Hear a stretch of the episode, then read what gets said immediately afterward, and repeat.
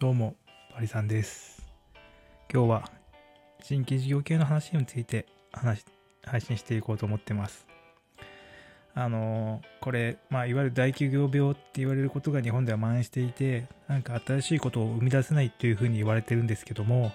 まさにですね、今日はその瞬間に立ち会ってしまってですね、ああ、こういうことはしちゃいけないんだよなと思ったのでですね、まあ、思ったっていうか、あの、まあ、世界、あの、まあ、手法的にもこういうことをやってはいけないって言われていることをですね、まさに今やっている現場に立ち、まあ、出くわしてしまってですね、あの、うん、だから大企業病と呼ばれるような新しい出来事が生まれない状況なんだっていうのを今日改めて感じましたっていうお話なんですね。で、じゃあ何があったかって話なんですけど、あの新規事業系のね、あのこう立ち上げようっていうような話をするときって、まあ基本的にはその、まあ優秀な新規事業系の人だったら、一生懸命その前にヒアリングをするんですよ。いろんな企業、いろんな方に実際にヒアリングして、どこに課題があって、どういうステークホルダー構成で、どこにビジネスチャンスがあるのかみたいのを、まあ、探るわけですね。で、まあそこまではいいんですよ。問題はですね、そのから先なんですよね。あの、日本のその新規事業系の良くないところは、そのヒアリングを受けるような大企業の方も、ヒアリングをする大企業の方も、いまいちよく分かってないってことがあるんですよ。新規事業をどうやったら起こすべきかっていうところと、何を重視してるかっていうのが分かってないんですよ。だから、ヒアリングしているときに、あの、もう互いに全然違う方向、もう全然新規事業を起こすっていうところには、うーん、うーんと、ちょっとしか引っかからない。本当に1時間時間を使ったのは、そのうちの1分しか新規事業に関わるところに引っかかるような内容はなかっただろうなっていう時間を過ごしてしまうんですね。で、まあ人によっては、その1%も新規事業費のなんか種になるものが見つかればラッキーだろっていう人はいるかもしれないんですけど、そんなわけないんですよ。あの、もうそれは単純に、あの、あの、実力不足なんです。実力不足っていうか、あの、考えが間違ってるんですよ。あの、ね、1%じゃなくて、その100%ないし90%新規事業につながる話をして、それでもやっとその価値ある情報の中から1%のチャンスでしか新規事業を起こす巧妙って見出せないっていうところが実際のあの新規事業の難しさなんです。なんで、そもそも新規事業につながる話が1%しか聞き出せなかったら、一体何時間ヒアリングすればいいんだろうっていうような気温遠くなるようなことが起こるわけですよ。で、じゃあそれは一体どういうことが起こってるかっていうと、もう簡単なんです。たらればの話をしすぎなんです。というか、しすぎというか、あの、しすぎなんですよ、本当に。あの、なんだろうね、こちら側もたらればの話を振ってしまうし、向こう側も気がつか、気がつくとたらればの話をし始めてるんですよ。で、あの、もうこれは、あの、新規事業を一度でも経験したこと、立ち上げに関わったことがある人、そして実際にやろうとして苦しんだ、本気でやって、ちゃんと勉強して、事業が手前まで行ったとか、事業化してそのままうまくいかなかったっていう経験をした人だったら多分認識してると思うんですけど、たらればって意味がないんですよ、全く。全く意味がないんですよ。例えば、こういうサービスがあったら、ただ、買いますか？っ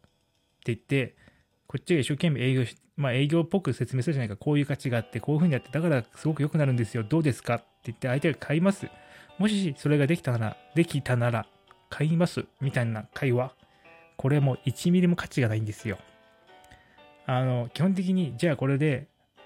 あのあの人買いたいって言ってくれたから、作ろうって言って作って持ってくと、うーん、今はこういう理由でちょっと買えないって言われます。まるまるバツバツの理由で今はちょっと違うって言われます。買われません。買ってくれません。たらればってそういうもんなんですよ。だってたらればじゃないですか。あったらいいな。夢物語なんですよ。そんなものに人はお金を払わないんですよ。あったらいいな。そんな余分なお金も時間もないんですよ。特に企業は。いや B2C ならね、まあうまくこう熱意であって言って買わすことはできるけど、B2B はもっとシビアですからね。どういうふう、なんでそれを買わなくちゃいけないのか。競合なんで、どういった代替手段考えられるのか。相見積もりはしたのか。それでどういうメリット、デメリットがあるのか。みたいなところをちゃんと説明できなかったら買えないわけですよ。っていうことはですね、たらればじゃあ絶対に買えないんですよ。だから、ヒアリングするときも、たらればの話なんか1ミリもしても 1, 1分たりとも時間を使っても意味がないんですよ。もっともちょっと話が変わるタラレバもあるんですよ。タラレバで行って、そこで、じゃあ、あの事前に確約を結ぶっていう方法ですね。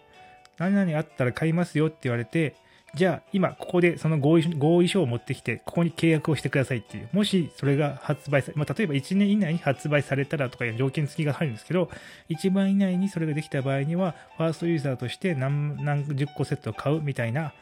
の合意を結ぶわけです。ここまでいった場合はちょっと話が足らればとは変わってくるわけですけど、あの、こういった合意書を、事前合意書を結ぶとか、あの、まあ、買うじゃなくても、一緒にパートナーシップを結んで、一緒に研究をスタートさせるみたいな合意書なりを結んだ場合は話は変わってくるんですけど、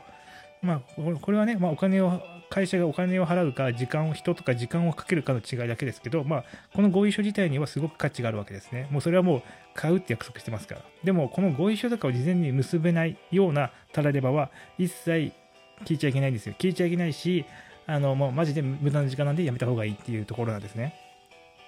じゃあ、もしそういうヒアリングするときには何をするかって話なんですよ。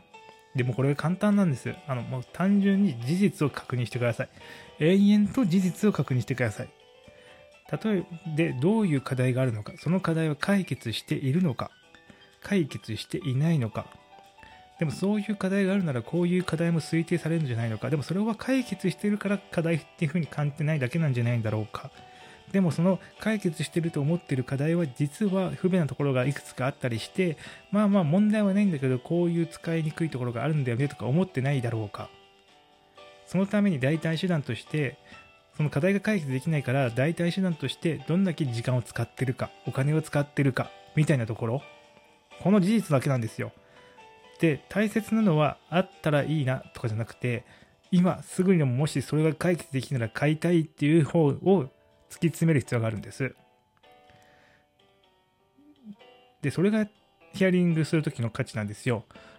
だから一番の課題は何っていうか、買いたいっていうとね、ちょっとまた、あの、日本、また誤解も受けるかもしれないんで、今一番、なんかめんどくさいと思うところは何？辛いところは何？あの、使いづらいところは何とかですね。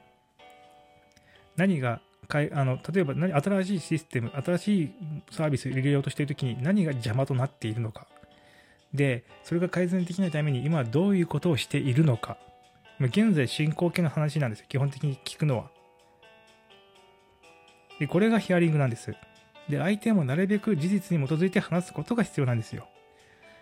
で、このタラレバの話は、あの、わかるんですよ。すごく楽しそうに皆さん話すんですよ。こうなったらいいよね。あの、マジね。あの、部活じゃないんだからさ、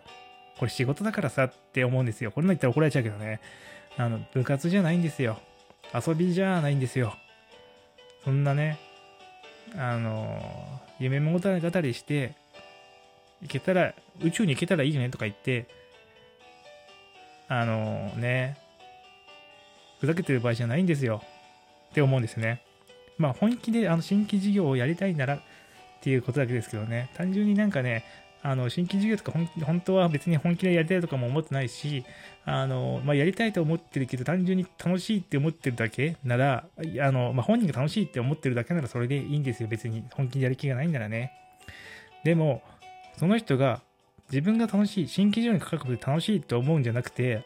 これで誰かの課題だったり、誰かの人生をもっとより良くできるんだって強い信念があって、それを解決したいんだって思うんだったら、そんなことに時間を使ってる場合じゃないと思うんですよ。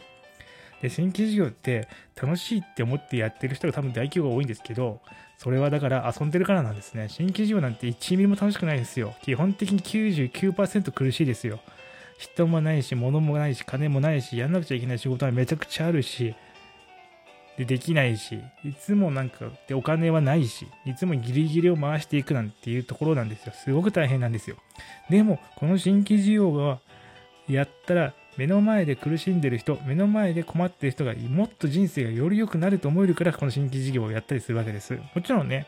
その単純にそのなんかあの目の前の人の課題を解決するとかだけじゃなくてお金が稼げそうだとかいろんなあのねそういったところはあっていいと思うんですよでも、新規事業って、あの、ね、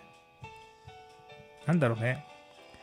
あの、本気でやるんだったらどこでやるのがいいんだろうってすごく思っちゃいましたね。で、だから大企業同士で良くないのは分かってない人同士が話をするんで、永遠とたらればの話をしてしまうんですよ。これが、どっちかが気づいてれば、事実に基づいた話を永遠とするし、両方気づいてれば、あの脱線することなく、もっともっと深い、深いとこまで追求できると思うんですよね。で、こういうことができないからいつまでもたらればの話をしてしまうわけですよ。いろんな人が営業でなんかこういう持ってきて、こうなったら使いますかって言われてね、ああ、そうなったら使いますよってこっちも答えますよ。でも、使わないですよ。困ってないですもん、今。それがなかったとしても。あったら、まあ、ちょっと遊び感覚で余分なお金で検証してみようかみたいなことはするかもしれないですけど、どうしてもそれ買わなくちゃいけないかっていうな問われたら買わないですよ。だから、そういった深いペインだったり深い課題っていうのをちゃんと見出してこの技術この新規事業にどこに価値があるのかっていうのを明確にしなくちゃダメなんです。でそういうことをねできる人が少ないわけですよ。日本には。なんでできないかっていうと勉強しないからです。現場で汗水垂らしてゼロからあの一生懸命学ぶんです。で繰り返し繰り返し辛い思い時間を通して学んでいってなんとかできるようになっていくっていうプロセスを得るんですけどももうそういったプロセスはね体系化されているんですよ。うん。私はねそこで頑張って使った時間もちろん尊敬します。でもやり方が間違ってるんじゃないかな。努力の仕方が間違ってるんじゃないかなって思う時も結構あります。自分自身もそうならないようにしたいなって思ってます。今日はそんな話でした。